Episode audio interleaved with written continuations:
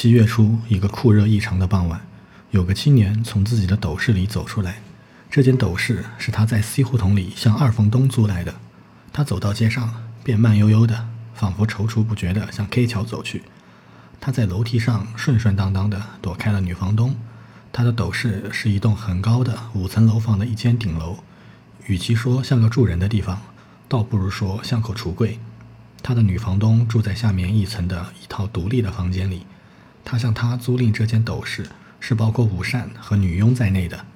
他每次外出得经过女房东的厨房，厨房的那扇通楼梯的门差不多经常开得很大。这个青年每次经过，总觉得又痛苦又胆怯，因而感到腼腆，锁紧了眉头。他应付给女房东的钱都没有付，因此怕见她的面。他不是胆小怕事，他压根不是这样的人。但是从某个时候开始，他动不动就发火，情绪紧张，仿佛犯了忧郁症。他常常深思的出神，爱孤独，甚至怕见任何人。不仅仅怕见女房东，贫困逼得他透不过气来。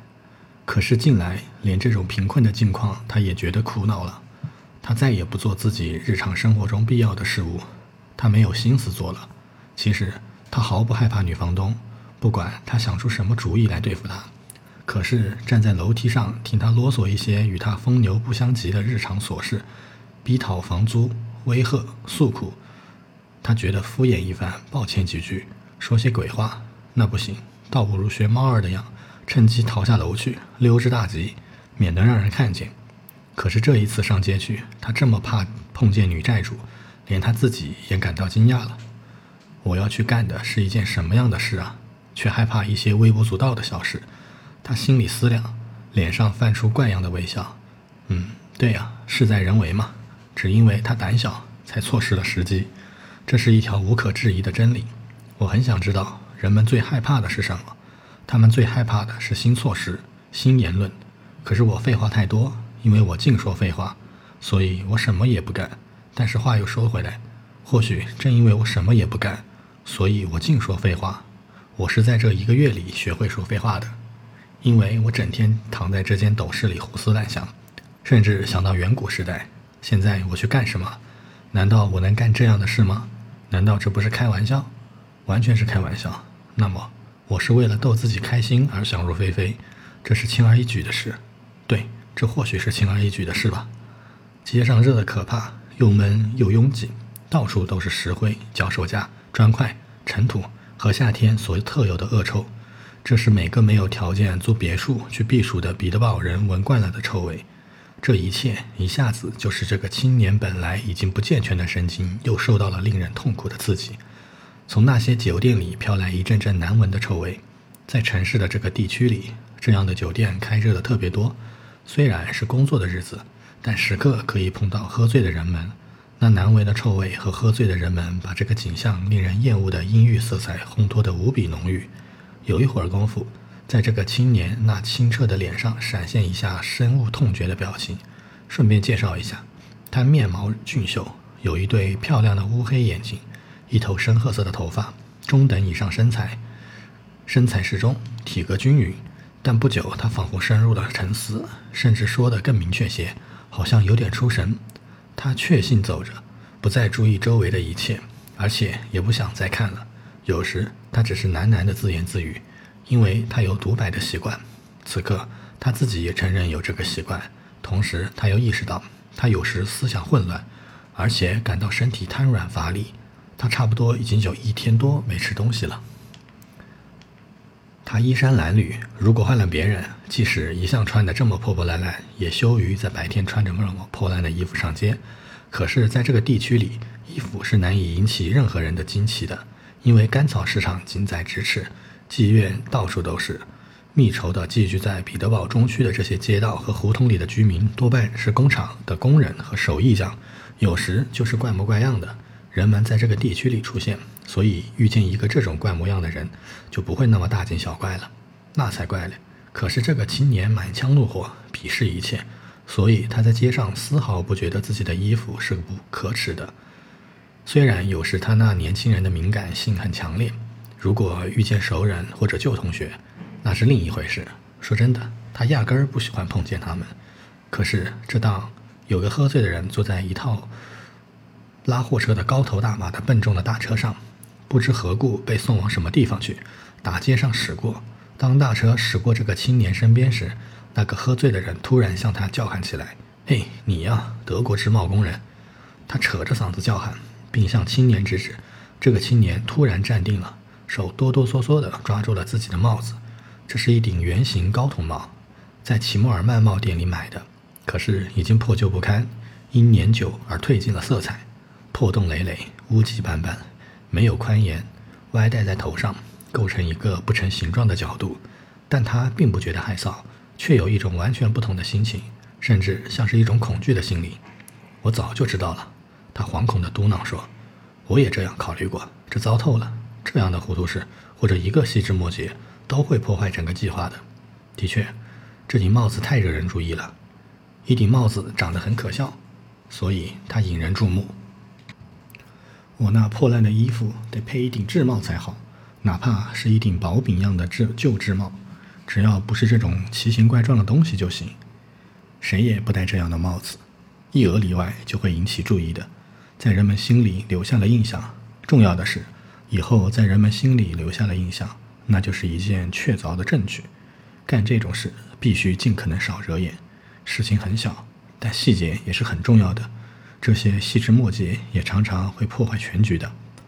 他不必走很多路，他甚至知道从他的房子大门口到那儿有多少步，总共七百三十步。有一次，他在胡思乱想中，竟把这段路一步一步地数了一遍。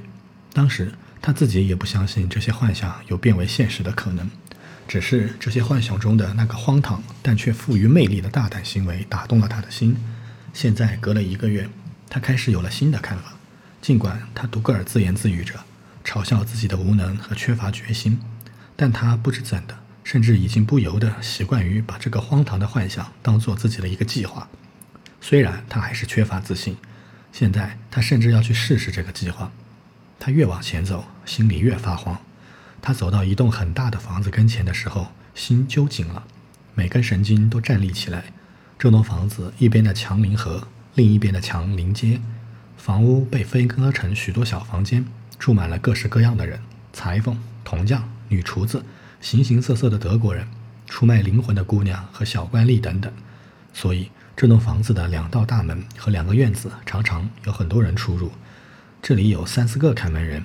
这个青年没有碰见一个看门人，心里很满意，立刻悄溜溜地进了大门，往右边的一条楼梯跑去。这条楼梯又暗又窄，是一条后楼梯。可是这条楼梯他已经熟悉了，查看过后，他很喜欢这儿的环境。在这么一个阴暗的地方，甚至东张西望也不会引起注意的。如果我眼下就这么害怕，一旦我真的干起来，那会怎样呢？当他上四楼去的时候。不由得想到，在这儿有几个退伍士兵模样的搬运夫拦住了他的路，他们正在从一套房间里搬出家具。他早已知道住在这套房间里的是一个有家眷的德国人，一个官吏。那么，这个德国人现在要搬走了。那么，在四楼上，在这条楼梯和这个平台上，往后有一个时期，只有老太婆的寓所里住着人。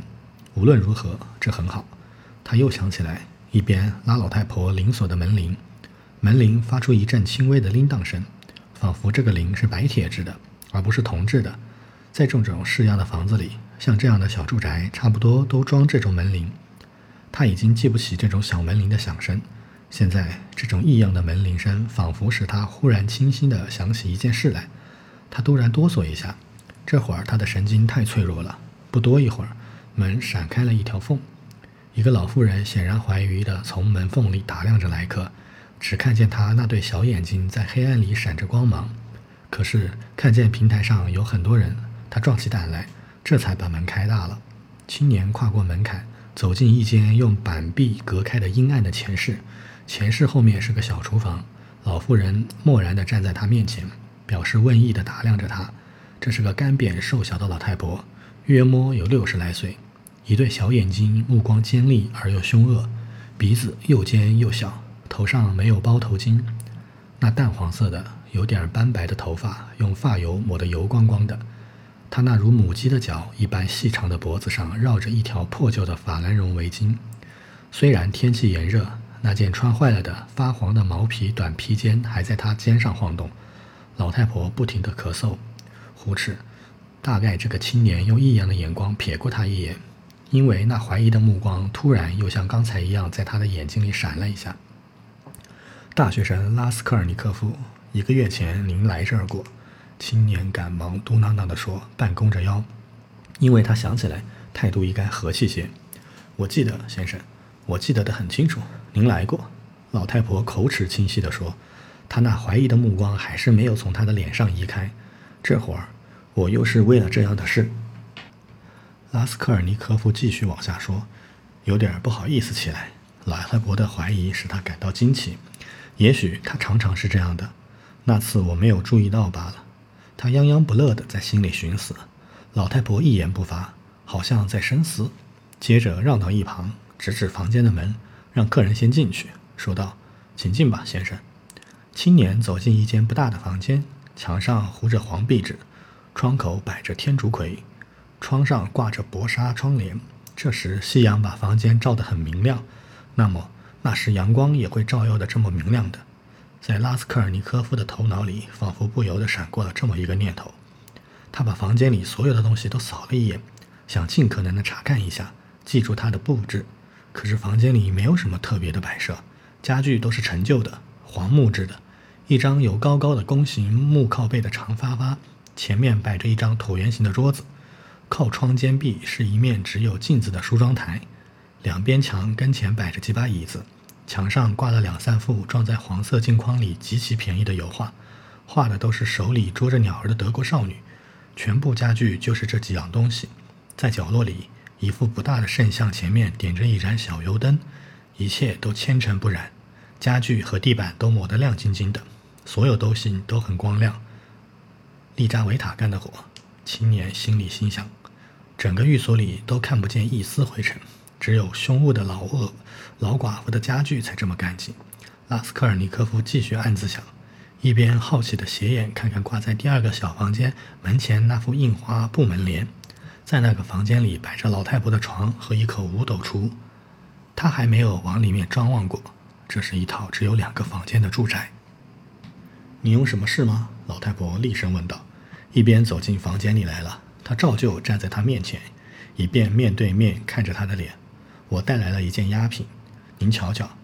他从口袋里掏出一只瘪平的银酒表，表的背面镌刻着一个地球仪，表链是钢制的。上次的押款已经到期了，一个月的期限已经在两天前买了。我会再付给你您一个月利息的，请您宽限几天，先生。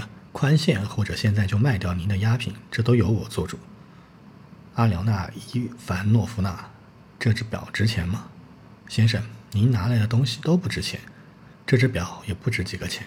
上次那只戒指，我给了您两张一卢布的钞票，可是花一个半卢布就可以在珠宝店里买个新的。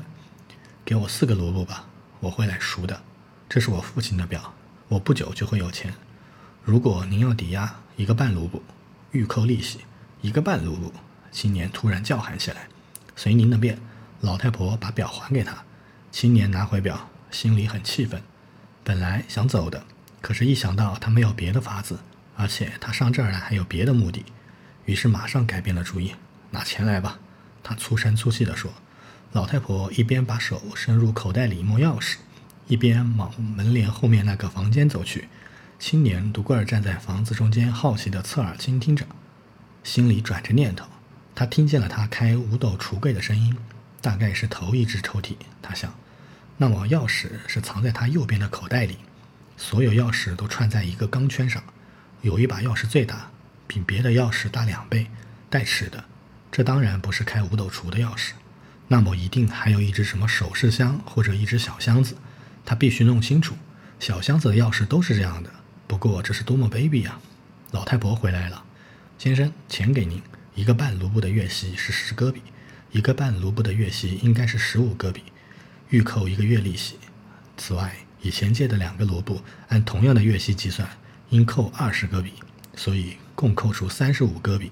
您那只表，我现在还应该给你一卢布十五卢比，钱请你收下。怎么，现在只剩下一卢布十五戈比了吗？一点不错。青年不想争论，收下钱，他望着老太婆，不急于要走，仿佛还要说句什么话，或者干件什么事。可是似乎他自己也不知道到底。阿廖娜·伊凡诺夫娜，过几天我也许还要拿一件东西来向您抵押，是一只银质的精美的小烟盒。我从朋友那拿回来，就他心慌的说不下去了。先生，咱们到那时候再谈吧。再见。您常常独个儿在家里吧？令妹不在家吗？他一边往前室走去，一边口气尽可能随便的问道：“先生，您问他有什么事吗？没有什么事，我不过问问罢了。可您马上就再见。”阿廖娜·伊凡诺夫娜。拉斯科尔尼科夫十分慌张的走了，他越来越发慌。